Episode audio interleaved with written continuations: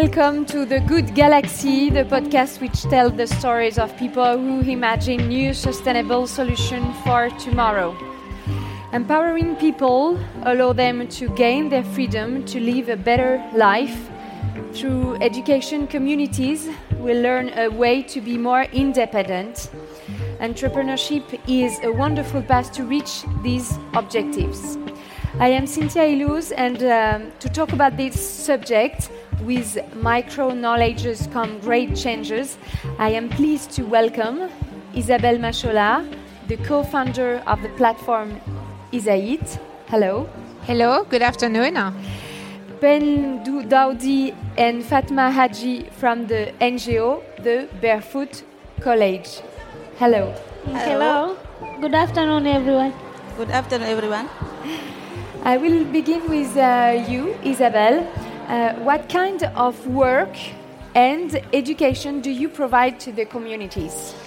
So, uh, Isahit is a socially oriented platform that gives uh, digital work to women as a complementary revenue to allow them to achieve a project of life, such as continue or start again education or become entrepreneur.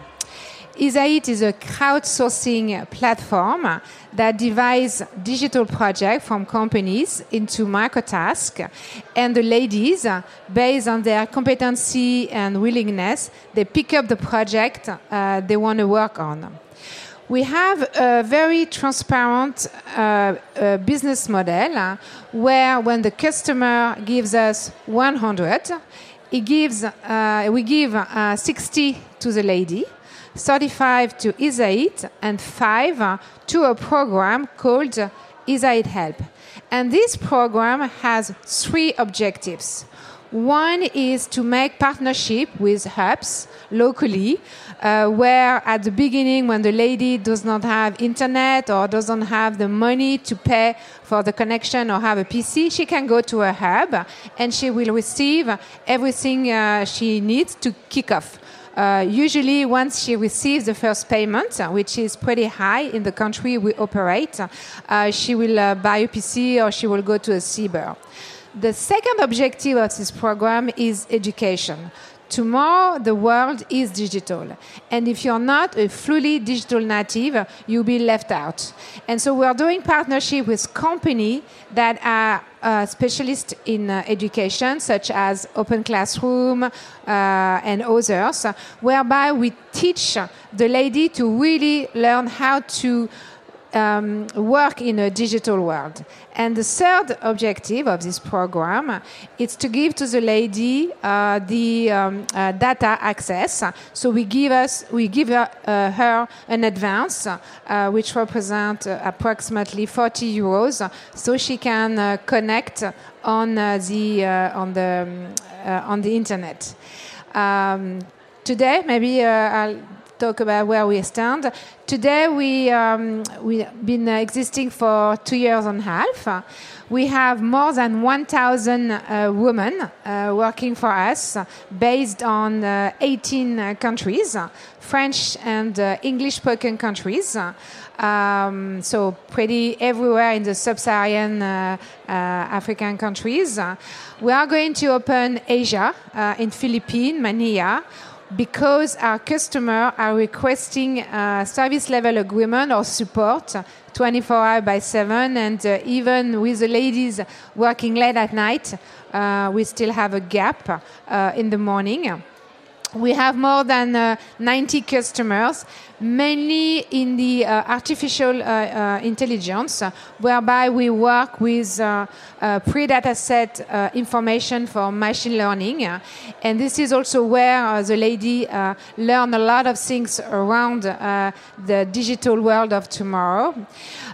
we um, have um, so 90 customers, I said, 18 countries, and we are um, working on having a, a self-service platform whereby the customer will be able to drop uh, um, by itself, by, by himself, the, the, the, uh, the project. Finally, what is important also to notice is that when we created Isahit uh, with Philippe, uh, measuring the impact or the social impact was a key element. In fact, uh, this 5% program, Isahit Help, is here to really give a hand to the, the less um, uh, or the most challenging women. And so we have an external uh, company, uh, Kimso, that does once a year a social impact report. And uh, the second year, last year, uh, the report showed four major impacts. Number one is uh, women empowerment. Uh, having a job, uh, maybe bringing more money than uh, the husband or the family, you feel confident. And as you are with other women in the community, because we, we believe a lot into the collective intelligence and the collaboration, it gives confidence to the, and it's a start of uh, a new uh, life to be confident for a woman. Second is education. With Isahit, they can continue or start again education. Uh, it's important to notice that uh, with Isahit, you can earn up to 300 euros if you work 100 hours. And in the countries where we operate, I think the poorest is uh, Madagascar, where average salary is 40 euros, so uh, 300 is a lot of money. And even in Ivory Coast, where the average is 1995, 300 is still a lot of money. The third impact is uh, understanding uh, the code to work. Those ladies, they never worked. And it's not because you are at university or you're learning at university that you are prepared to get a job. All those soft skills are important. And the first one is uh, with Isahit, they got a job, and that's really super cool. Uh, Isahit is a worldwide platform. Uh, how is it, is it to find uh, big companies to become client and uh, work with uh, those communities?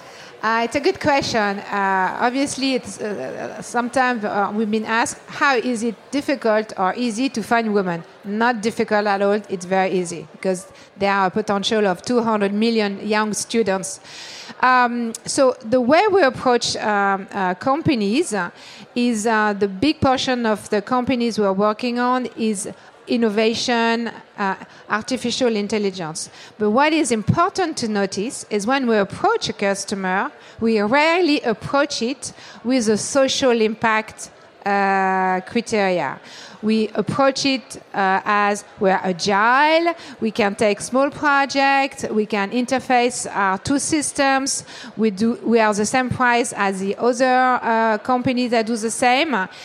And when they ask, a kind of the cherry of the cake, we say, oh, by the way, we pay twice uh, better uh, the ladies. Why? Because as we are on platform, we have no infrastructure, so all the money goes directly to the hand of the person, and uh, but we never position it. But having said that, which sounds a bit maybe negative, uh, it's very interesting to see that uh, over the last two years and a half, uh, the mentality, the position of the big corporation or the small startups uh, have evolved in a very positive way as people want to do things in a different way. And it's important for them uh, to know that when they give a job, uh, and some money is allocated to help. They want to know exactly how, and they want to see scorecard. They want to hear stories. So it's, there is a it's a, it's a little tsunami, but it's coming. Thank you so much. Uh, Pendo Daudi, uh, Barefoot College is a large organization. Uh, can you explain the objectives of this network? Okay, so Barefoot College, starting with the beginning, is a non-for-profit social organization, works to improve the rural people by providing the clean energy to them, but also we works with the we works with clean energy, renewable energy, and also we are dealing with health-related issues all across the world. So our main objective is to empower women by bringing community development to them, by giving them the clean energy so that they will be able to support themselves in the future. And um, how does it work in Tanzania, specifically where you are working? Okay, so the initiative of the Barefoot College in Tanzania started in 2011 when the 13 women were selected to go to India to learn about solar engineering. They were funded by the government of India. When they were in India, going to the training for the six months, the president of Zanzibar happened to visit in India. And then he heard about the women from Zanzibar learning about solar electrification in Barefoot College in India. So he went to the college and then he met those women. He was so interested and then he he talk, he had some agreement with the Barefoot College International and then he wanted to start something like that in Tanzania. So we are following the same approach what they are doing in India at the branch of Barefoot College International. And what are uh, they learning, these ladies? So- What are they lear- learning? What Okay. skill? What kind of skills? Okay, so we are providing the skills about solar electrification on how to assemble the solar components, how to maintain it, and how to repair it if there is any problem in the future. And how do you call these uh, ladies? We are calling them the barefoot solar mamas. They are all over the world. In Tanzania, we have 45 barefoot solar engineers or barefoot solar mamas in the ground. Um, so Fatma Haji, you are one of uh, these uh, solar mama. Yes. Can you uh, share with us your experience? Thank you. I am a solar mama from Za- Zanzibar. I get the chance to go in India 2011. I got my education for solar power for six months. After that, I come back in my village and also I stay in my college to, to give the trainees education which have got in from the India. And um, now you also work with other women, other others solar mama. You help them also to repair sometimes. Yes, yes. Can you explain that? When I, we, I mean that we go to the village, if they they problem, we go with my with my my solars engineers, and we find the problem and solve the problem to help them. You are providing uh, education to this uh, engineer, but you also are providing some materials to help them electrify their village. Can you describe that? Yes, after selecting the women from their village, we take them and then they came to the training center and stay there for five months. In Tanzania, it's five months because they are coming from there, from the same areas. But in Barefoot College, India, they're spending five, six months because they are coming from different countries.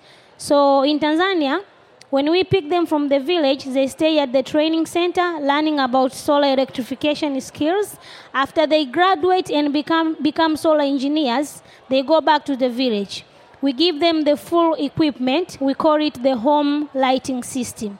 It's like the normal electricity system. Each woman has to own 50 home lighting system. That means 50 household. So when they go back, they electrify 50 household, and that become their permanent job. After electrification, they have to make sure that those systems are working very well. You want to react on uh, what uh, uh, had just been said uh, by Pendo. Uh, do you have any example of your daily work? Yes, every day we make my plan for give my to give my fellow to teach the, mama. For example, we have color code. I write in the board and to tell them to teach to teach them of all of the color code. Do you have some uh, extraordinary example of uh, this work with these women? Yes, in the village. Okay, so after returning to their village, first they have to establish the workshop that we called the Lulo Electronic Workshop. There, it will be like their permanent office. They have to stay there, they have to put their equipment there, they have to go to the office every morning like the normal employees. So, every day, if any if any villagers has any problem on, the, on their solar system, then they have to go back to the women and tell them that they have the problem. So that those women can go to the houses and try to fix it. That's why we train them from the scratch on how to assemble those components and how to fix them whenever they have the problem. Uh, are the men are jealous of these women becoming engineers? Yeah. And without forgetting, the women we are targeting or the women we are training are illiterate one. Illiterate and semi-illiterate. So we are using a very good technique by training them. We use code and also we use color. In Barefoot College, we believe that the sign language, the color code is everything and it has a powerful way to train someone. So you don't have to have a degree or a master so that you can learn on how to become solar engineers. You have to be semi-literate and illiterate so that you can be qualified. Okay, thank you. Isabelle, maybe you want to react on the question about uh, women and uh, the potential jealousy of, of men. So, um, yes, in fact, uh, we open Isahit only to women. And uh, sometimes uh, we have uh, men knocking on our door trying to get a job, and we say, sorry. I have to say that after two years and a half of uh, Isahit, no one uh, said bad things. I mean, no man said bad thing about the fact that he couldn't get a job. He's trying to explain to us that it's not only the women who are poor, but the, the, what we are telling him to explain the no is that today uh, in the world, 2 billion people live under the poverty threshold, which is two dollars a day, and among these uh, uh, two billion people, seventy percent are women, and uh, that's the first things we tell him that okay, we understand that thirty percent are men, but the majority is women, and second, I truly believe that the digital is a way to be self-independent uh, for the woman because as everybody knows, a woman has multiple days in one day, and having the possibility to work from home, uh, not to have to travel and take time, it's a great, uh, it's a great possibility. So we're also telling him that uh, it's important for women. That's why we give privilege. And uh, but sometimes we have one or two being, no, I don't understand, but always in a nice way. Pendo and uh, Fatma, can you tell me the, the age of the other uh, uh, solar engineer? Okay, so Barefoot College, in order for you to become solar engineers, you have to be a grandmother or a mother. The age has to start from 35 years to 55 years. Why we are targeting such kind of age? Because when we give you a chance to come to Barefoot College to learn about solar electrification, you are not coming to a village as a Fatma. You have to uh, you have to represent your whole village, so that after the training, you have to go back and save your community. So we are targeting such kind of age because first they are grandmothers, they have the houses in the village, they have all members of the family there, they are married, they don't have a plan to leave the village anytime soon. Uh, Fatma, at uh, what time did you begin this uh, formation? Oh. At what time? Uh, sorry, at what age did you begin? 45 age. For, 45, 45 years old. Yes. You were also already a mom? Yes. Mother of many children? I have one children. One children, okay. Um, and Isabelle, to uh, conclude this um, this talk, I want to ask you what are your main challenges for the next years?